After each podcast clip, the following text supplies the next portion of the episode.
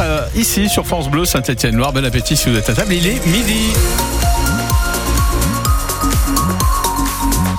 Et puis bon appétit également si vous allez bientôt y passer. C'est l'heure midi de retrouver l'info, le journal complet présenté par Tiffany en Covéac. Euh, Tiffany, on va commencer par la route avec, on va hein, une circulation qui est plutôt calme en ce mercredi et puis euh, quelques petits nuages dans le ciel, quelques rayons de soleil, mais vraiment des apparitions sporadiques. On va développer tout ça à la fin de ce journal. Dans l'actualité des élèves d'une école de Saint-Etienne invités au Panthéon cet après-midi. Ces élèves de CM2 de l'école des frères Chap vont pouvoir assister à l'entrée au Panthéon de Missak Manouchian et 23 de ses compagnons d'armes. La cérémonie a lieu à 18h30. 17 élèves stéphanois et 3 de leurs enseignants pourront la vivre directement dans le monument parisien. Les autres la suivront depuis l'extérieur. Mais tous ont mené le même travail sur la vie du résistant communiste d'origine arménienne. Et c'est après avoir écrit au président de la République pour parler de ce travail qu'ils ont été invités au Jacques. Pour beaucoup, c'est une première à Paris. Alors on les sent excités, mais surtout conscients de l'honneur que ça représente. Louis. Ça va être super parce que de voir euh, quelqu'un qui, qui s'est battu pour la France, c'est un peu émouvant, mais aussi je suis content pour lui. Moi, de y participer, ça être bien. Avec sa classe, ils ont commencé à étudier la vie de Manouchian avant même de savoir qu'il serait panthéonisé. Grâce à une bande dessinée, Jérémy Rousset est leur enseignant. L'histoire est belle pour cela, en fait. C'est-à-dire que euh, mi-juin, Laurent Corvézier, l'illustrateur de cet album, vient pour peindre une œuvre à l'école. Et quatre jours plus tard, on apprend la panthéonisation de Missac. Les enfants dans la cour nous ont dit, eh, maître, euh, faut qu'on fasse un truc, quoi. Une lettre à Emmanuel Macron, un peu de patience et le tour était joué. Pendant la cérémonie, c'est toute leur admiration pour cet homme qui va ressurgir. Il avait pas peur de la mort. Donc euh, je me suis dit, waouh, il doit avoir beaucoup de courage. Il a dit qu'il n'avait pas de haine euh, contre euh, l'Allemand parce que et lui, il voulait juste aider la France et arrêter la guerre. Surtout, il n'est pas français et ça va être le premier étranger qui va rentrer au Panthéon. Sous les yeux de Natissa, qui fait partie des 20 élèves tirés au sort pour être dans le Panthéon.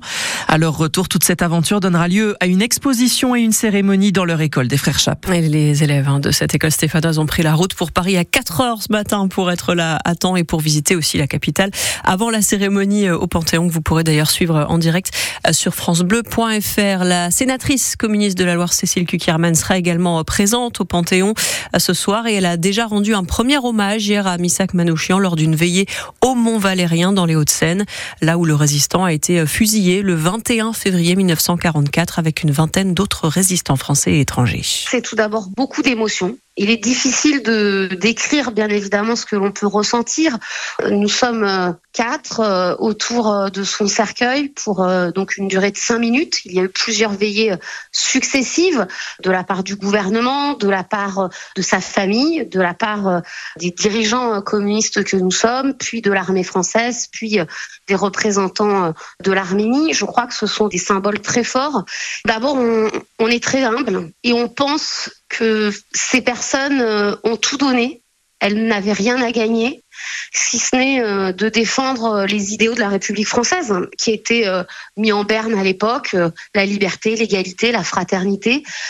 Il faut continuer de les honorer et il faut continuer de les honorer en continuant de vivre, en continuant de rester mobilisé pour une société beaucoup plus progressiste, une société euh, qui demain incarne euh, les valeurs de la République pour chacune et chacun sur le territoire. Et un hommage à Missak Manouchian est également prévu à Saint-Étienne ce soir à l'initiative des jeunes communistes de la Loire. Ça se passe à 18h30 place Jean Moulin.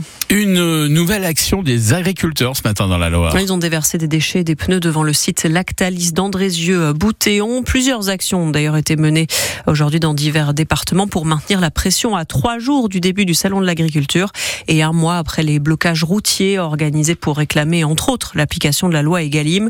Ce matin, le Premier ministre a rappelé plusieurs engagements pris par le gouvernement. Il a même annoncé de nouvelles mesures, Pierre en parent. Gabriel Attal veut placer l'agriculture au rang des intérêts fondamentaux de la nation. Il veut que l'on mange français avec une conférence des solutions sur la restauration collective d'ici avril et une nouvelle loi Egalim d'ici les Pour mieux tenir compte des coûts de production des agriculteurs, il veut les associer aux négociations commerciales entre industriels et grandes surfaces où se décident les prix de vente. L'agriculture est un secteur en tension, dit Gabriel Attal. Il va donc faciliter la venue de saisonniers étrangers. Sur les pesticides, on n'utilisera plus le NODU, cet indicateur de mesure français, mais celui de l'Europe, tout en maintenant l'objectif de réduire de moitié les pesticides d'ici 2030. Le nouveau plan Ecofito sera prêt pour le Salon de l'agriculture. Enfin, le Premier ministre assure que 62 engagements ont été pris, 100% des chantiers ouverts et que plus de 99% des aides européennes de la PAC ont été versées. Et ce matin, le ministre de l'Agriculture, Marc Fesneau, a lui aussi fait une annonce attendue par une partie des agriculteurs.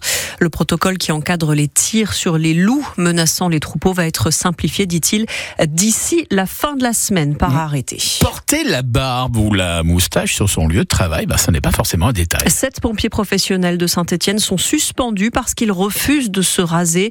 Ils contestent cette décision et ont donc saisi le tribunal administratif. Une audience est prévue le 5 mars, Mathilde Montagnon. Le bras de fer a débuté le 26 janvier. Les sept pompiers barbus de la caserne de la Terrasse reçoivent un avertissement car selon le service départemental d'incendie et de secours de la Loire, depuis fin 2020, il est formalisé dans le règlement intérieur l'interdiction du port de la barbe en intervention car les sapeurs-pompiers peuvent être exposés aux fumées toxiques. Devant leur refus de se raser, ces pompiers sont placés en service hors rang, ce qui leur interdit le secours aux personnes. Et puis depuis vendredi, en position de service non fait, c'est-à-dire qu'ils se présentent à la caserne, puis repartent chez eux sans être rémunérés, selon leur avocate, maître Cochereau, qui a saisi le tribunal administratif de Lyon pour demander la suspension et l'annulation des mesures disciplinaires. Elle s'appuie sur un arrêté du 8 avril 2015 qui stipule que dans le cas particulier du port de la barbe ou de la moustache, celles-ci doivent être bien taillées et permettre une efficacité optimale du port des masques de protection,